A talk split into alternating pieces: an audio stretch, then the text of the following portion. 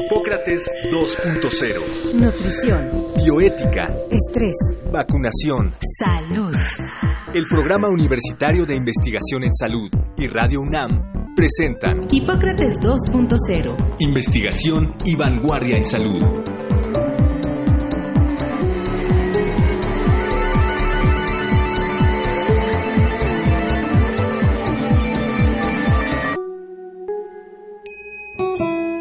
El uso de los cigarros electrónicos y otros dispositivos para inhalar tabaco, nicotina, saborizantes y otras sustancias como las derivadas del cannabis o la marihuana se ha incrementado de forma alarmante en los años recientes, a pesar de que no ha sido determinada su seguridad a corto o a largo plazo y de no ser una herramienta terapéutica efectiva para dejar de fumar. Quizás sea un factor para su incremento el hecho de que la información sobre su peligrosidad es poca o nula. Estos dispositivos han llegado al mercado y están disponibles prácticamente para todos, niños, jóvenes, adolescentes, adultos, sin importar su situación económica. Actualmente la regulación de estos aparatos y sustancias no está completamente clara. En estudios básicos y clínicos se han encontrado indicadores de los riesgos que representan para la salud de quien los utiliza, ya que fomentan la adicción a la nicotina, facilitan el acceso al cigarro convencional y a otras drogas, además de que promueven conductas adictivas. Para hablar de este tema, hoy, en Hipócrates 2.0 contamos con la presencia del doctor Rogelio Pérez Padilla, médico internista, neumólogo, investigador clínico y profesor de medicina, miembro de la Academia Nacional de Medicina de México y actual jefe del Departamento de Investigación en Tabaquismo del Instituto Nacional de Enfermedades Respiratorias, Ismael Cosío Villegas.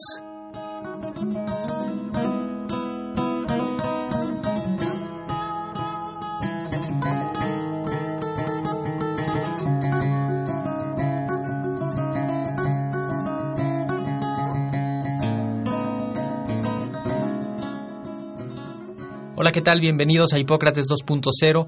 Yo soy Mauricio Rodríguez. Hoy vamos a platicar sobre el cigarro electrónico. Para eso invitamos al doctor Rogelio Pérez Padilla, que seguramente ustedes se acordarán ya de haberlo escuchado en un par de programas previos, todos relacionados con salud pulmonar. Primero que nada, Rogelio, muchísimas gracias por venir de nuevo a Hipócrates 2.0. Bienvenido.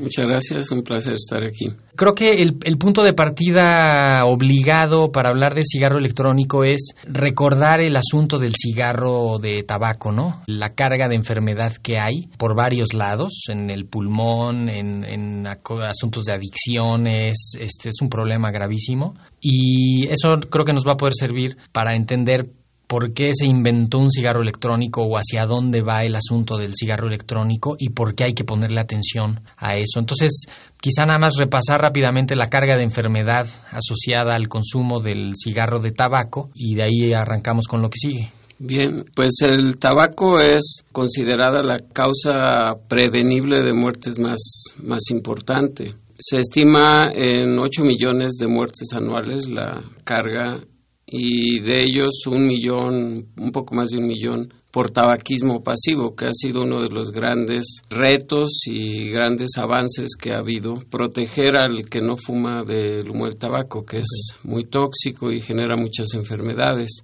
En el siglo XX fue el principal causante de muertes, más número que todas las guerras juntas y todas las eh, enfermedades individuales, digamos, juntas. En países desarrollados tiende a, a decrecer, sobre todo en las áreas más de mejor nivel socioeconómico. Y el otro asunto es que ha ido cambiando a países en desarrollo y zonas más desprotegidas socialmente. Entonces, bueno, se añade en estas zonas pues a la carga tradicional de enfermedad. En México se estiman cerca de 60 mil muertes anuales por el cigarro, las mismas enfermedades cardiovasculares, cerebrovasculares de pulmón, cánceres. Por ejemplo, nada más para tener una idea, 30% de los cánceres se consideran que se podrían prevenir si se dejara de fumar por completo, si se quitara esa exposición. Entonces estamos hablando de un causante de enfermedad mayor, el claro. más importante de, desde mi punto de vista y para la especialidad, por supuesto. Y el el cigarro, pues justamente el, el, consumo del cigarro que es inmenso, y cada vez son más, a pesar de las campañas y a pesar de las medidas de salud pública que se implementan, la penetración de este producto en el mercado es eh, increíble. Cada vez apuntan más las baterías de su ataque hacia poblaciones de menor edad y tratan de enganchar en el, en, el consumo a los más pequeños. Pareciera así eh, loco decirlo, pero a los niños en la primaria están, están acercándolos a eso y eso pues garantiza que se haga un consumo de este producto durante muchísimo tiempo por el asunto de la adicción y pues por, por, toda la carga social que tiene también este problema, ¿no? ¿Y por qué hay un cigarro electrónico? ¿Por qué inventaron un cigarro electrónico y para qué? ¿Y para qué? ¿Cuál es la historia de los cigarros electrónicos? Bueno, hay patentes desde los años 30, luego en los 60, pero comercialmente no funcionó hasta principios de los 2004, por ahí. En cosa de 15 años, el mercado es de millones y millones de dispositivos vendidos, ¿no? Ha sido todo un éxito comercial. Eh, el que lo creó y que lo sacó al comercio, bueno, pues quería utilizar algo que fuera menos dañino que el cigarro. Y este ha sido uno de los argumentos comerciales para meterlo al mercado. Es un dispositivo electrónico que ya lleva varias generaciones cada vez más sofisticado, muy atractivo para los jóvenes, para los adolescentes. Claro. Y que se promueve con la idea de que es algo de bajo riesgo. Entonces, bueno, si juntamos la parte tecnológica que atractiva a los jóvenes que son, digamos, los que hay que enganchar quieren el quieren el, el, gadget nuevo, el aparatito más novedoso, el, ¿no? Ese es un punto y son los que de tomar el cigarro y hacerse adictos, pues difícilmente lo van a dejar. Entonces son clientes asegurados y pues la promoción como de bajo riesgo y como una cosa para dejar de fumar es lo que ha enganchado a tanta gente, ¿no? Y que no lo es, ¿no? O sea, no es para dejar de fumar, no es un, un, instrumento terapéutico probado y aprobado como tal, ¿no? Pues no tiene grado médico, hay una heterogeneidad gigantesca de, de dispositivos, los líquidos también no tienen grado médico, entonces no se han medido las concentraciones que dicen varían mucho, a veces dicen que no tiene y sí tiene nicotina. Nicotina es el componente adictivo, ¿no? Entonces, no es para que un médico prescriba un cigarro electrónico, porque pues hay tantas marcas, tantos modelos que no tienen ese nivel. Y la información actual como instrumento para dejar de fumar es escasísima no está todavía. Hay por ahí unas, eh, el, revisando en, en, los que dice en los CDC, que son los Centros para el Control de las Enfermedades en Estados Unidos, como que sí hay un rubro ahí que lo ponen que dice que si en vez de fumarse 15 o 20 cigarros de tabaco, eh, de pronto eh, se empieza a sustituir un poco por el cigarro electrónico, podría representar algún beneficio para el que fuma tanto, ¿no? Como bajarle un poquito a la ingesta del tabaco convencional, pero que no está probado clínicamente y que... El beneficio lo tendría un fumador de cigarro que vira por completo a un cigarro electrónico porque esa persona sí está transfiriendo su, su adicción, digamos, a, un instrumento de menor riesgo, pero de ninguna manera es bajo riesgo para alguien que está tomando por primera vez el cigarro electrónico. Esa persona no fumaba y ahora está fumando el cigarro electrónico. Entonces, uno de los peligros más importantes es que genera adicción a la nicotina. Y lo que se ha estado viendo es que un grupo de estos que empiezan con el cigarro electrónico y se hacen adictos a la nicotina, que es, un hecho. Luego pasan al cigarro normal o pasan al uso de otras drogas, inclusive a través del cigarro electrónico. Entonces, el temor en este sentido a nivel poblacional es que el número de adictos se va para arriba, lo cual es considero que es bastante esperable. Inclusive el número de fumadores de cigarro normal pudiera también incrementarse, ¿no? La información disponible es limitada, pues porque son dispositivos que tienen poco tiempo en el mercado, 15 años escasamente, pero el crecimiento es tan rápido que no hay información confiable eh, disponible. Y el, el principio del funcionamiento de estos aparatos son aparatitos que están compuestos, digamos, de tres componentes básicos, ¿no? Eh, tiene una parte electrónica, tal cual, es una pila que tiene un sistema ahí para hacer una combustión, o no sé si haya combustión o no, vaporiza, calienta y luego hay una camarita para intercambiar ahí la sustancia y una zona del propiamente de la sustancia. ¿Cómo... Es un líquido, el equivalente a una mecha que se calienta, entonces eh, se genera un aerosol, que es digamos como una nube de gotitas de líquido y es lo que se inhala. En Estados Unidos se, les llama vapors, aquí vapeadores. Vapeo. Y eso recuerda a que es como vapor de agua, ¿no? O sea, como que suena no, está perfectamente pensado eh, después de ver Mad Men y estas series de mercadotecnia, está perfectamente pensado decirle así para que la gente crea que es un vapor inhalando vapor de agua. Un vapor benigno. Como que si fueran al baño de vapor, ¿no? Pero eh, es un aerosol eh, y el, el líquido contiene nicotina, saborizantes, cosas que huelan bonito. Colores, ¿no? Sí, los frasquitos, por ejemplo, pero por un lado la nicotina, por ejemplo, se ha visto que el vapear en público también al, al vecino tiene niveles detectables de nicotina, o sea, le llegan. Ahora, ¿la mayoría tienen nicotina? O sea, porque no sé si ya son tantos productos que algunos han de decir, no, esto nada más tiene saborcito o esto nada más es pues o alguna cosa que no sé. ¿no? Hay sin nicotina, líquidos sin nicotina y con diversos grados de nicotina. Entonces, por ejemplo, las, los que venden eh, estos productos tienen diferentes concentraciones de nicotina y acabo de ver unas tablitas donde dice, pues si fumas una cantidad diaria, te toca comprar de este líquido, ¿no?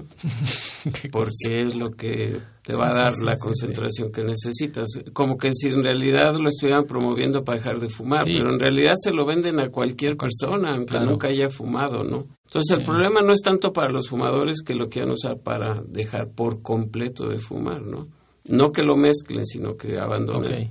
Sino el problema es para todos los que lo están tomando que nunca han fumado un cigarrillo. Sí, sí porque va a ser la entrada, la puerta de entrada. Primero al, hábito adictivo, los va a familiarizar con el hábito, que suena, pues suena algo menor, pero claro que no. O sea, alguien que ya aprendió cómo usarlos, dónde traerlos, dónde, dónde prenderlos, cómo prenderlos, cómo cargarlos, cómo eso es una cosa que es una destreza que la van adquiriendo y mientras más la, la desarrollen mejor. Y un poco eh, la idea de que creen que pueden usar esto en cualquier lugar donde no se permite fumar. Claro. Y hasta en la escuela, por ejemplo, hay unos que parecen una memoria USB y lo meten a la escuela y dicen pues en cualquier momento yo le doy. Sí, me, le doy un jaloncito aquí. Sí. Ahora hay, hay un fenómeno, quizá no, no es tan evidente el, cuando hay un, cuando alguien está usando uno en, el, en un espacio, eso hace más difícil hacer a un fumador pasivo de cigarro electrónico, ¿no? Me imagino que no es tan, tan, fácil definir a un fumador pasivo de, de cigarro electrónico. Se han hecho pruebas en eh, espacios cerrados, como podría ser un restaurante, algo así, y sí se identifica productos del calentamiento, porque el calentamiento libera nicotina, que es como el objetivo, y los saborizantes, pero se generan productos por pirólisis, digamos, de, lo que va ahí. Y sí hay tóxicos, claro, en concentraciones mucho más pequeñas que en el humo, pero no es algo libre de tóxicos, pues.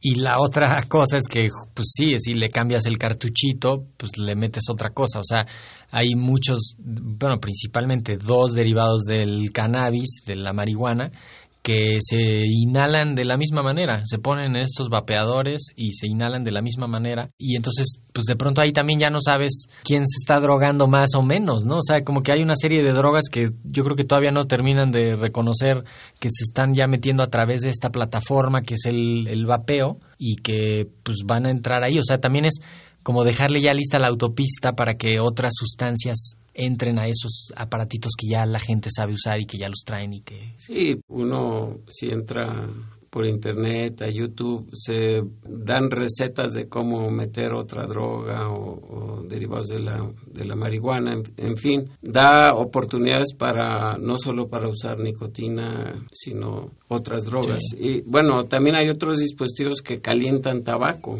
No es un líquido, sino es tabaco que se calienta pero no lo quema y estos también ya están en el mercado y viene siendo la misma situación, viene la adicción a la nicotina y la posibilidad pues de usar varios productos adicionales. ¿Y por qué, por qué es tan fácil hacerse adicto a la maldita nicotina? bueno, es una droga muy adictiva, es tan adictiva como varias drogas ilegales. ¿no? Como ha sido legal, no es legal venderle a, menores de edad cigarros, pero tampoco alcohol. Y todo el mundo sabemos que el acceso es casi libre, ¿no? Entonces, eso de, que sea legal y casi de acceso libre, sin un control de quién tiene acceso, pues hay muchísima gente que toma el cigarrillo y toma el alcohol en las secundarias eh, desde edad muy temprana, ¿no? Tengo un par de preguntas específicas. Ya nos dijiste varios daños que hay, ¿no? Eh, uno es la puerta de entrada a otras adicciones. A nivel pulmonar ya se vio que haya algo o, algo, digo, algo ya tan reconocido como lo del cigarro que se relaciona con cáncer desde la boca hasta el pulmón, así, este, ya está bien, bien descrito para el cigarro electrónico, estos productos, ya, ya hay algo que digan, sí, mire, estamos viendo que cambia el epitelio en la, en la zona fulana y que luego eso todavía no. De los efectos más graves, no porque esos generalmente se desarrollan años después. Por ejemplo, el cáncer de pulmón se suele desarrollar 30 años después de que se empieza a fumar. La enfermedad pulmonar obstructiva crónica también. Los efectos cardiovasculares son más cortos, ¿no? más a corto plazo. Entonces, muchos no los vamos a ver por, por mucho tiempo. Lo que sí se sabe, pues, es que el líquido es irritante, por ejemplo, da un estrés oxidativo que puede ser exacerbante de los asmáticos, por ejemplo. Son efectos irritantes los que se tienen identificados en este momento, que para algunos son molestos, no especialmente graves, ¿no? Y también los efectos de la nicotina, porque la nicotina sí tiene, es un estimulante cardiovascular, sube la presión, sube la frecuencia cardíaca, entonces, esos efectos pueden sí ser adversos para gente susceptible ya desde este momento. Los más graves del cigarro no, no se han reconocido y, y, yo estoy de acuerdo que probablemente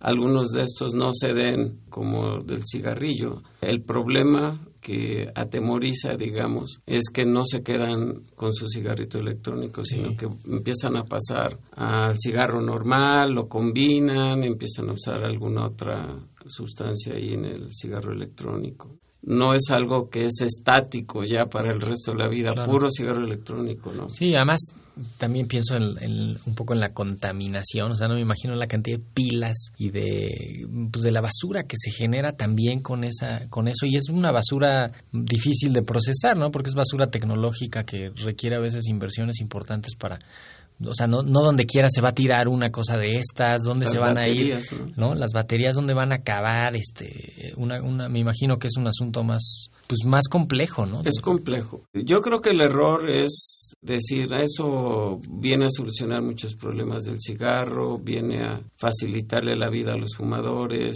o sea, e, es una situación desde el punto de vista de salud pública mucho más compleja porque una vez que se genera adicción a la nicotina, hay múltiples vías que se pueden seguir. De hecho, quería abordar ese punto porque hay un par de documentos para la preparación de este programa. Nos compartiste un par de documentos muy importantes que son documentos de posicionamiento de sociedades profesionales, ¿no? De la, la sociedad las sociedades científicas neumológicas ibero-latinoamericanas, que ya se juntaron, deben de ser alrededor de 20 instituciones compuestos por profesionales de la salud en el campo de la neumología, sobre todo porque en Estados Unidos ya se prendieron los focos rojos de que los adolescentes se están enganchando más que nada ¿no? en, los, en el cigarro electrónico, y también aquí en México, la Comisión de los Institutos Nacionales de Salud y Hospitales de Alta Especialidad y varias de otras instancias ahí de la Secretaría de Salud, el, de Adicciones, CONADIC, este, ¿no? Los, no sé si los centros de integración juvenil,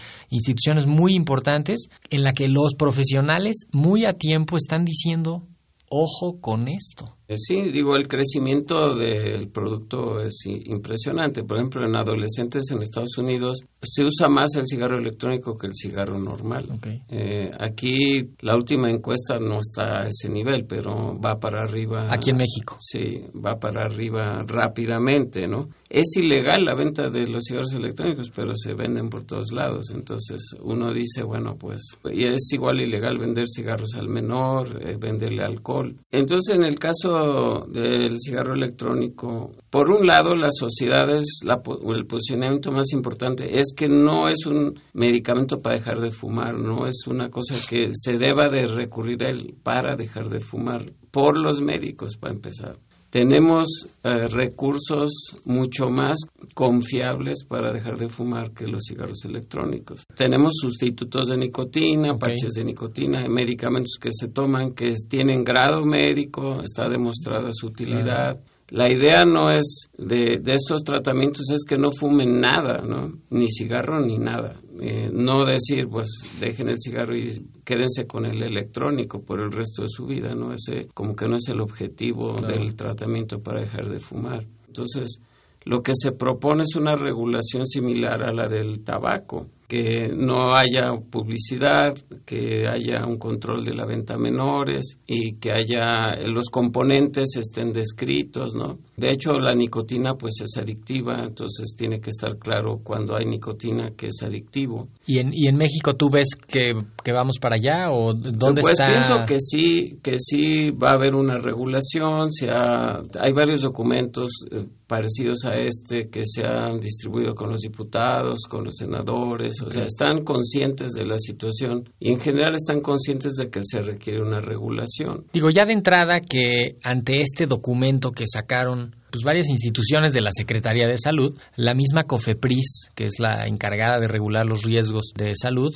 pues la misma COFEPRIS se, se adhirió al, al documento y dijo, estamos en el mismo canal. Este, seguramente ya que terminen de instalarse van a empezar a, pues a sacar ya asuntos normativos específicos ya para pues encaminados a, controlar esto, ¿no? Porque mucho va a venir, no sé si de la parte legislativa, sino de una parte eh, operativa de regulación sanitaria propiamente de la de la COFEPRIS. Sí, tiene que haber eh, una actualización de, de la ley contra el tabaco, pero también regulaciones que le corresponden a COFEPRIS. Y creo que, bueno, lo más importante es que haya una regulación que tome en cuenta todos estos factores de riesgo. Y sobre todo eh, con la idea de proteger la salud, ¿no? la, que esa sería como la preocupación mayor de las sociedades y de estos documentos, que no se vea, no se minimice el posible riesgo. Claro, una vez que sea legal su venta, pues el que quiera usarlo, pues lo va a tener que usar, pero que sea un adulto, ¿no? Y que sepa que no está libre de riesgos. Claro, y que y, pensando en el futuro, que nuestros amigos radioescuchas médicos, que sabemos que son varios, que lo pregunten en las entrevistas médicas, que lo consignen en los expedientes, ¿no? Este, porque también podría decir, ¿fuma? ¿Usted fuma? No, no fumo. Oye, a ver, llevo cinco años, seis años ya usando el cigarro electrónico, pues aunque sea pónselo ahí en mi expediente, por si después viene alguien y revisa, ¿no? Es importantísimo. En 91 por ahí salió un trabajo que dice preguntar si fuma o si no fuma es un signo vital.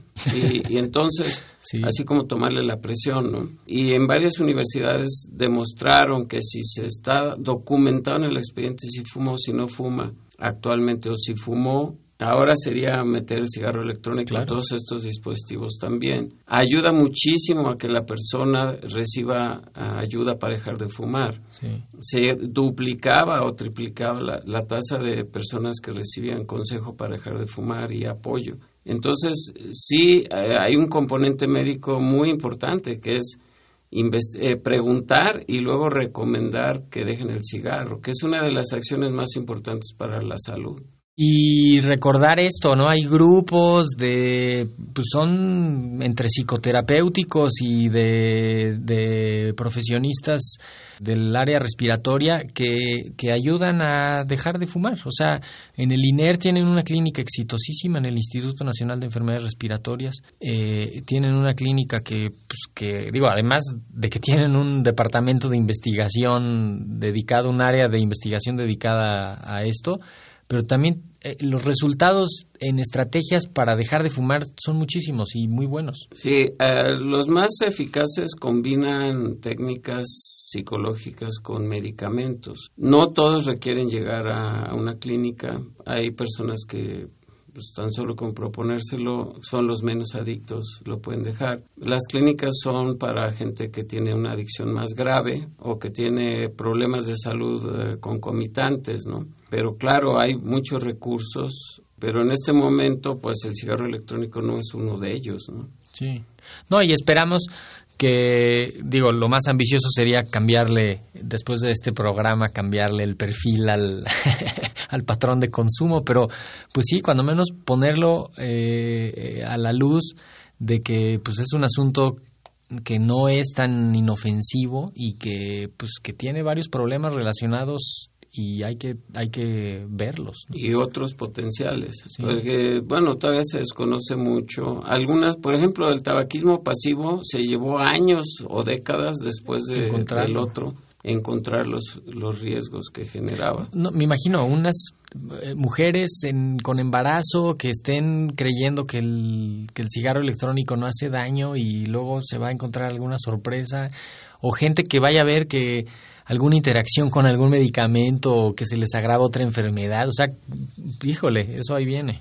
Bueno, lo que se ha visto es que los receptores de nicotina del cerebro, que son los que tienen que ver con la adicción, se ocupan con el tabaquismo pasivo un porcentaje como del 20%. O sea, la nicotina se mete rápido al cerebro eh, y eso en tabaquismo pasivo. Y lo mismo se va a ver con el electrónico también. Pues esperemos con esto haber contribuido al cambio en esa tendencia y pues esperamos que le haya servido a nuestro auditorio lo que aquí decimos. Eh, Rogelio, muchísimas gracias por venir a Hipócrates 2.0. Un placer estar aquí. Yo soy Mauricio Rodríguez, muchas gracias por su atención. Quédense en Radio UNAM. Agradecemos al doctor Samuel Ponce de León, coordinador del Programa Universitario de Investigación en Salud y coordinador académico de esta serie el Programa Universitario de Investigación en Salud y Radio UNAM agradecen tu escucha. Te esperamos la siguiente semana para platicar sobre lo último en materia de salud e investigación en Hipócrates 2.0. Investigación y vanguardia en salud. Se despiden de ti en la producción Patti Gamboa, Héctor Castañeda y Alejandra Gómez. Hipócrates 2.0. Radio UNAM. Experiencia sonora.